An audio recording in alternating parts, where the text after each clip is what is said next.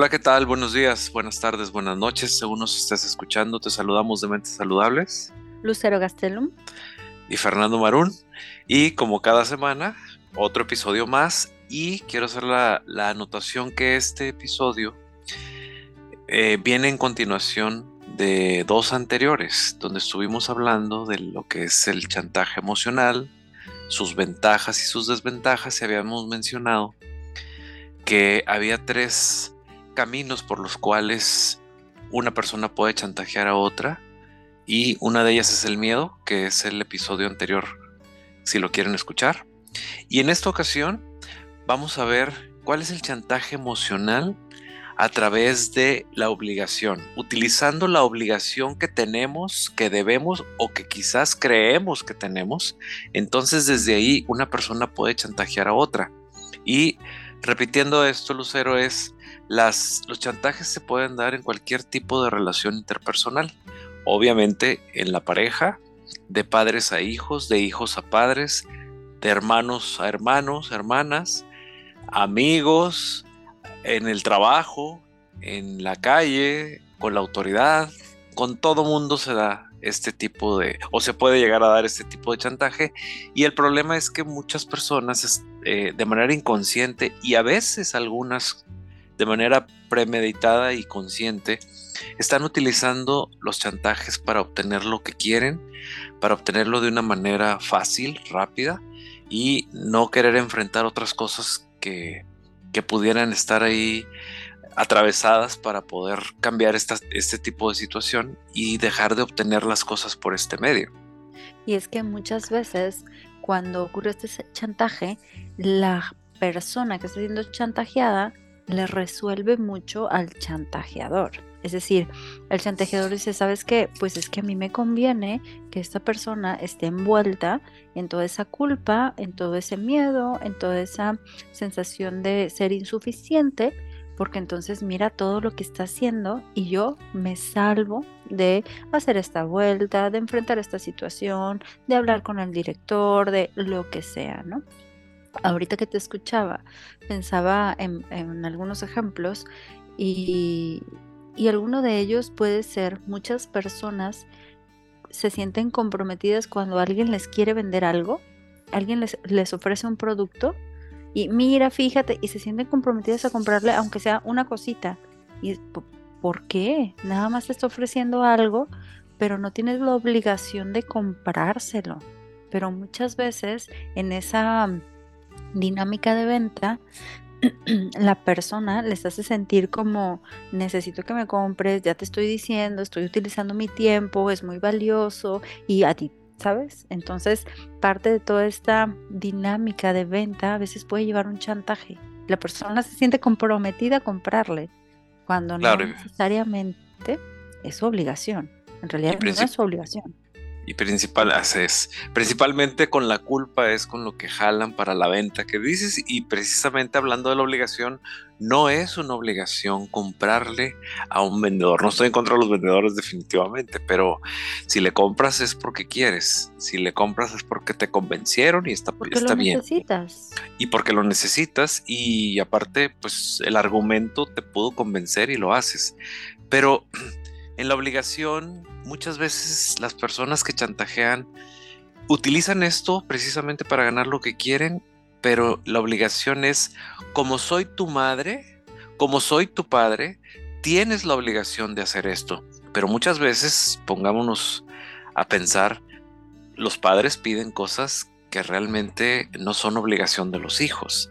Un ejemplo de esto es que quizás no tan directamente lo piden, pero a veces sí es que un padre dice, me tienes que mantener. Ya estoy viejo, ya estoy vieja, soy tu madre y tú tienes la obligación de mantenerme. Obviamente que los hijos pues no van a dejar solos a los padres, pero si hacemos todo un análisis y todo un recuento de, de la historia de esta familia o de esta dinámica, nos vamos a dar cuenta pues que la obligación no es de los hijos de mantener a los padres. que a lo mejor ya no hay de otra manera de hacerle para salir adelante, bueno, sí, sí es cierto, los hijos tendrán que mantenerlos, pero no es una obligación ni siquiera legal. Y, y mantenerlos habría que ver cómo, porque puede haber papás que digan, ¿sabes qué? Yo quiero que hagas esto, esto, esto, otro, yo quiero mudarme a tu casa y vivir con tu familia y tener las mejores cosas y, es como, pues yo no puedo mantenerte de esa manera, puedo mantenerte tú viviendo en tu casa haciendo esto y esto y esto otro. Entonces hay diferentes maneras en donde se va a poder apoyar, es muy diferente apoyar em, a los papás. Y pensando en esto, también hay situaciones en donde los hijos de 20, 30, 40, 50 años le piden a los padres que le sigan resolviendo la vida. Y le sigan resolviendo la vida de todo a todo, entre las decisiones, pero es que qué decido, qué es lo mejor, pero es que si me vas a acompañar a tal parte, pero es que puedo contar contigo para esto, pero es que no tengo para pagar los servicios, me puedes dar cuando ya son unas personas adultas que tuvieron que haber trabajado en la responsabilidad de ellos mismos y de pues ya de su, de su propia familia, ¿no? Entonces, muchas veces también los hijos le depositan esa obligación a los padres y muchas veces hacen sentir a los padres culpa de no estoy ayudando a mi hijo, no estoy apoyando a mi hijo, cuando ellos ya pudieron haber trabajado para poder ser más independientes, ¿no? Entonces, e, esta culpa realmente no es real porque ya hicieron lo que pudieron estos papás para que estos hijos salieran adelante, pero estos hijos siguen aprovechando este rol, este sentimiento de culpa que tiene que ver con la obligación de ser padres y entonces pues se envuelven en, en esta dinámica, ¿no? Sí, y fíjate que también esto que estás diciendo de las edades, en la etapa de la adolescencia, los adolescentes tienden mucho a manipular y utilizan cualquier cosa que les pueda funcionar. Si les funciona entonces el chantaje por obligación de los padres es que les van a decir, es tu obligación darme tal teléfono celular que yo necesito porque soy tu hijo, porque si no te voy a demandar, porque si no eres un mal padre, porque si no, entonces voy a hacer lo que no te gusta que haga, entonces yo no voy a estudiar, porque entonces es tu obligación, o, o si yo estudio, entonces te la voy a cobrar. Si yo estudio, me vas a dar el regalo que tanto te pido, que está carísimo, pero es tu obligación también. Entonces empiezan a condicionar los adolescentes a los padres y los padres obviamente con la dificultad que vas a enfrentar con un hijo o una hija adolescente, muchas veces caen sometidos a estos chantajes por supuesta obligación o por obligación. Entonces sí tenemos que cuestionarnos cuál realmente es la obligación en, cada una de las relaciones que nosotros estamos interactuando. Estos estamos dando estos ejemplos para que la gente vea cómo alguien puede estar chantajeando y, la otra persona cayendo en el chantaje y esto va generando dinámicas patológicas, enfermas, que con el tiempo vienen a hacer esto que tú acabas de decir, que ya hay gentes de 30, 40, 50, hasta 60 pidiendo obligaciones a los padres que nunca pudieron resolver y que las siguen obteniendo y que las siguen pidiendo y que siguen apretando el botón, este botón del chantaje a través de la supuesta obligación o de la obligación, que también pasa mucho en la pareja. Es, ah, es que tú me tienes que mantener porque tú eres el hombre. Y entonces, ¿cuántas parejas realmente revisan la ley de su país? Revisan la ley de su estado para ver si esto es cierto, para ver si dice literalmente por una ley legal, por así llamarlo, que es el hombre o es la mujer. Claro, hay toda una información transmitida por generaciones, transmitida por cuestiones biológicas, en donde, bueno, el hombre mantiene a la mujer precisamente por la crianza de los hijos, porque la mujer tiene que estar se supone más al cuidado de los hijos y entonces el hombre es el que puede salir para proveer, que ese sería un buen orden y está bien. Pero dentro de los chantajes estamos hablando de que se están pasando de límites o simplemente no existen los límites para poder chantajear y obtener lo que tanto necesito. ¿Cuántas parejas eh, a través del chantaje de la supuesta obligación o de la obligación, no obtienen todo lo que quieren. Y todo, de todo lo que están obteniendo, no todo tiene que ser eh, ni tan bueno, ni tan legal, ni tan parejo, sino se están aprovechando precisamente del chantaje. Por eso se llama chantaje y por eso están utilizando un chantaje, porque es aprieto un botón, el botón del chantaje, y me aparece fácilmente pues lo que yo estoy buscando. La vida no es así, o no debería de ser así. La vida es que todo lo que tú necesites, todo lo que tú quieras, te tenga que costar. Si te fijas, las cosas que realmente valen la pena en la vida tienen que ver con el esfuerzo, con el trabajo y no con otra cosa. La gente que las utiliza. que terminas valorando, ¿no? O sea, las que terminas valorando son esas. Las otras las desechas. Así es, porque no duran. Porque un chantaje, ¿cuánto te dura? Te dura en el momento en que lo estás haciendo, aprietas el botón y obtienes lo que quieres de manera inmediata. Lo que fácil llega, fácil se va. Por lo tanto, ya se me acabó, ya se me fue, entonces tengo que hacer otro chantaje para obtener otra cosa y entonces se me va a ir rápido, entonces tengo que hacer otro chantaje. así se va formando una dinámica en parejas, en papás, en hijos, en amigos, en las obligaciones laborales, las supuestas obligaciones laborales. Por eso en las empresas también tienen un manual de procedimientos para saber cuáles son las obligaciones de un puesto pero ¿cuántas personas realmente conocen ese manual y lo leen, se lo saben? O hay gente que se lo sabe, pero no puede, no puede reclamar y decir esto no me corresponde a mí, porque si no me corren, porque si no mi jefe se enoja, porque le resuelvo la vida al jefe. Y entonces empiezan este tipo de situaciones que estamos hablando que al final llegan pues a enfermarnos mental, psicológica y emocionalmente.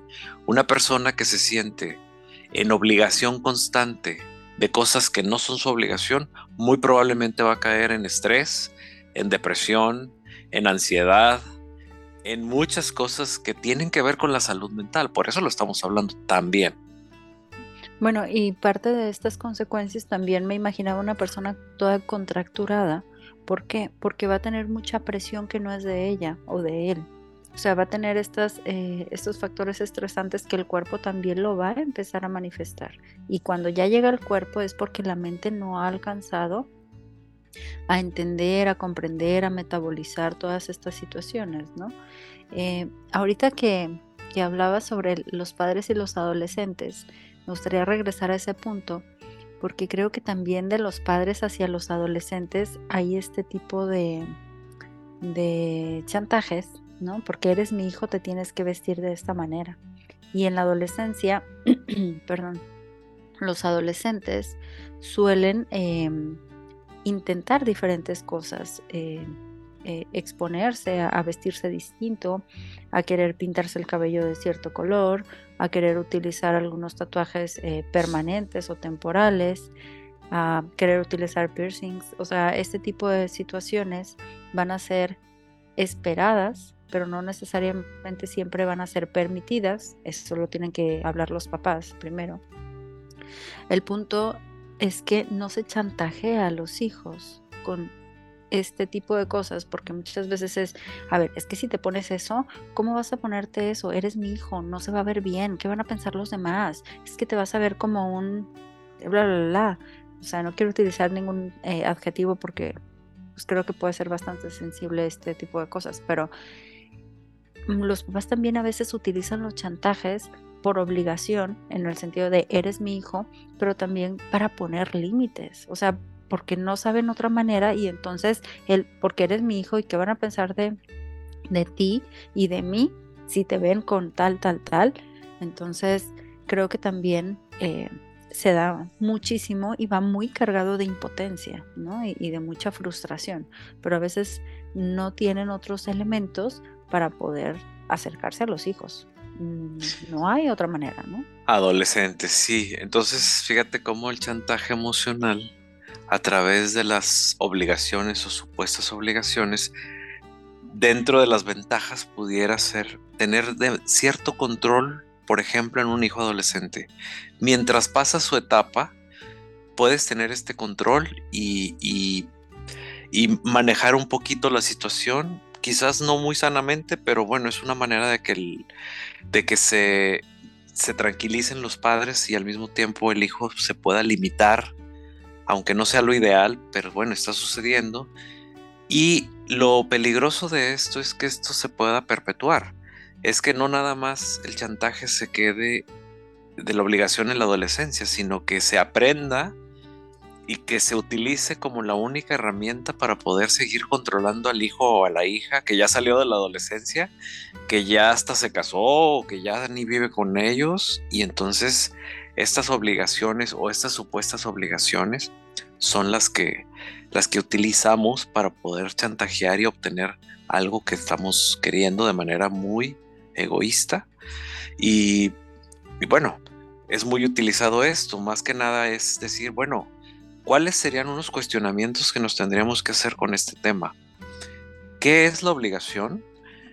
Eh, ¿Quién dice en, qué, en cuál tipo de relación, cuál es la obligación y cuál no es la obligación? Es como hace ratito decía, bueno, ¿cuántas parejas se sientan con un abogado, se sientan con una ley en un libro para decir legalmente cuáles son tus obligaciones de acuerdo a la ley, como esposa o como esposo, o como padre o como madre, y cuáles son mis obligaciones de acuerdo a la ley. O hay gente que puede llegar a sentarse en una iglesia, en una religión que profesen, y decir, de acuerdo a eso, pues cuáles son las obligaciones como pareja o como padres o como madres. Y eso les da un, si quieren seguir eso, bueno, lo pueden seguir si eso les pudiera funcionar. Aunque a veces, bueno, pues hay cosas que son, eh, que aunque vengan de, instituciones, pues para la práctica son muy dañinas también. Muchas son beneficiosas y otras dañinas. Y que cada pareja y cada familia y cada relación va a ir teniendo sus propias reglas, sus propias leyes. Pero creo que aquí entra otra, otro cuestionamiento, el por qué tendría que hacerlo ok, si quieres que haga esto, ¿por qué tengo que hacerlo? Y de pronto puede entrar un factor que puede ser la reciprocidad y es, bueno, puedo hacerlo porque en otro momento tú lo hiciste y no se está eh, afectando esta relación, pero ¿por qué lo tengo que hacer? Porque es mi obligación y siempre yo tengo que estarlo haciendo por ti. Y no hay nada del otro lado, no hay como esta eh, manera de ir equilibrando la responsabilidad de las cosas y entonces ahí es, a ver, pero no, no tengo que hacerlo, no es una obligación, no, no depende de mí. Y la otra es, ¿por qué, sería, ¿por qué sería mi responsabilidad? O sea, yo como protagonista de esto o de esta situación, ¿por qué tendría que hacerlo yo? Y cuando no hay un protagonismo, no hay como una raíz de esa situación, de a mí me corresponde, es en donde te puedes salir y puedes decir, a ver, pero es que no me corresponde, a mí no me toca hacerlo. Y las consecuencias, si no lo hago, no van a ser para mí, van a ser para otra persona. Entonces, esa parte también es interesante. ¿Por qué? Porque si las consecuencias van a ser para otra persona, si yo no lo hago y no la raíz no coincide con porque me corresponde a mí, entonces estás ubicado en un lugar totalmente diferente. O sea, estás haciendo algo que ni te debería de tocar hacer. Entonces, eh, ciertamente en las empresas se supone que debe de haber estos perfiles de puesto en donde vienen las responsabilidades, pero aún así, aunque lo lean, muchas veces inconscientemente ya están cayendo en algún chantaje de su compañero de equipo, de su subalterno, de su jefe, de alguien, para que los mueva a hacer cosas que no les tocan. Qué interesante esto. Sí, esta era la parte que, complementa lo que yo venía diciendo. Es que cuántas parejas o cuántas personas se ponen ante un abogado, ante una ley para ver cuáles son las obligaciones, ante una religión mencioné, y tú estás mencionando esta parte psicológica que es bien importante contemplar cuántas obligaciones estamos haciendo, y pongo obligaciones entre comillas, estamos haciendo porque inconscientemente estamos repitiendo patrones y dentro de esta repetición vienen supuestas obligaciones que aprendimos, que traemos desde nuestra infancia o de generaciones atrás de, de nuestra familia ¿Cuántas de estas supuestas obligaciones u obligaciones estamos dispuestos a tomar o estamos tomando o es lo único que sabemos hacer? La gente que es líder desde pequeña pues es líder y toma obligaciones desde pequeña, pero porque así es. Cuando crece esta persona, no se cuestiona si realmente pues, le corresponden las obligaciones, las toma y las ejecuta de manera automática e inconsciente. Bueno, pero también hay que ver que hay maneras de liderazgo en donde suelen empezar a delegar y entonces ellos pueden hacer que los demás hagan cosas que les corresponden a ellos. Ah, claro. este, este, de otro tipo, eh, de liderazgo en donde, bueno, voy a utilizar a las demás personas a mi favor y a mi beneficio y no necesariamente para resolverles a ellos, ¿no? O sea, hay que ver cómo se va encaminando este, este liderazgo, pero del que tú hablas creo que es muy interesante porque es el liderazgo que se va echando responsabilidades a la, a la espalda y dice, sí, sí, yo lo puedo hacer, sí, sí, yo puedo resolverlo, sí, sí, eh, yo sé hacerlo. Em, ah, es muy fácil, mira, puedes entrar aquí, mira, y da asesorías y le resuelve a todo el mundo y empieza a perder su tiempo personal por resolverle a todo mundo y olvídate que pueda hacer ejercicio, dedicarle tiempo a su familia, eh, irse un ratito a descansar, ir a tomar un poquito de aire al parque o lo que sea no hay tiempo porque tiene que servirle a los demás. Pero eso es lo que se le enseñó, ¿no? Y eso es lo que él quiso aprender. Que ese sería también, o sea, un liderazgo que agarra todo, pero también hay liderazgos donde se ponen un subordinado, perdón, una jerarquía más alta para hacerle todo al otro. O sea, dentro de mi liderazgo, pues sí pongo a muchos a trabajar para mí, pero también yo me pongo de esclavo de alguien más para poder agarrarlo de alguien más. Que me conviene, sí, pero al final de cuentas también se puede utilizar para estas, para diversas formas eh, de actuar. Y lo que queremos que la gente entienda de todo esto es que una mente saludable no puede, por ejemplo, tener obligaciones que no son suyas y llevarlas cargadas en el morral, en la mochila en la bolsa. Es compatible. no, es compatible. no es compatible con la salud mental. Por eso los pacientes llegan a nuestros consultorios desgastados después de cinco años en un trabajo, después de 10 años en una relación de pareja, preocupadísimos sin dormir por semanas porque el hijo adolescente, la hija adolescente tiene problemas grandes.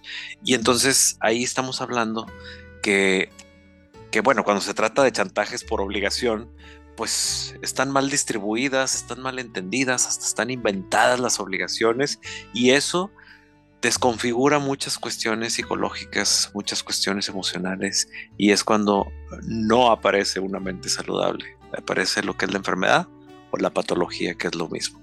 Pero bueno, esto sería también interminable.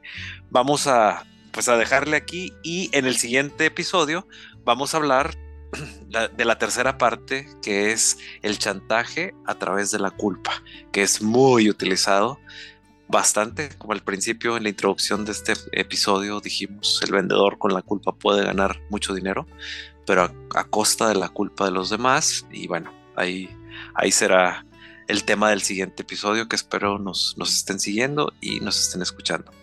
Entonces, bueno, pues todas las personas que quieran una consulta presencial en nuestros consultorios en Monterrey y su área metropolitana o las personas que estén en el resto del país o en el mundo, eh, nos pueden comunicar a dónde, Lucero.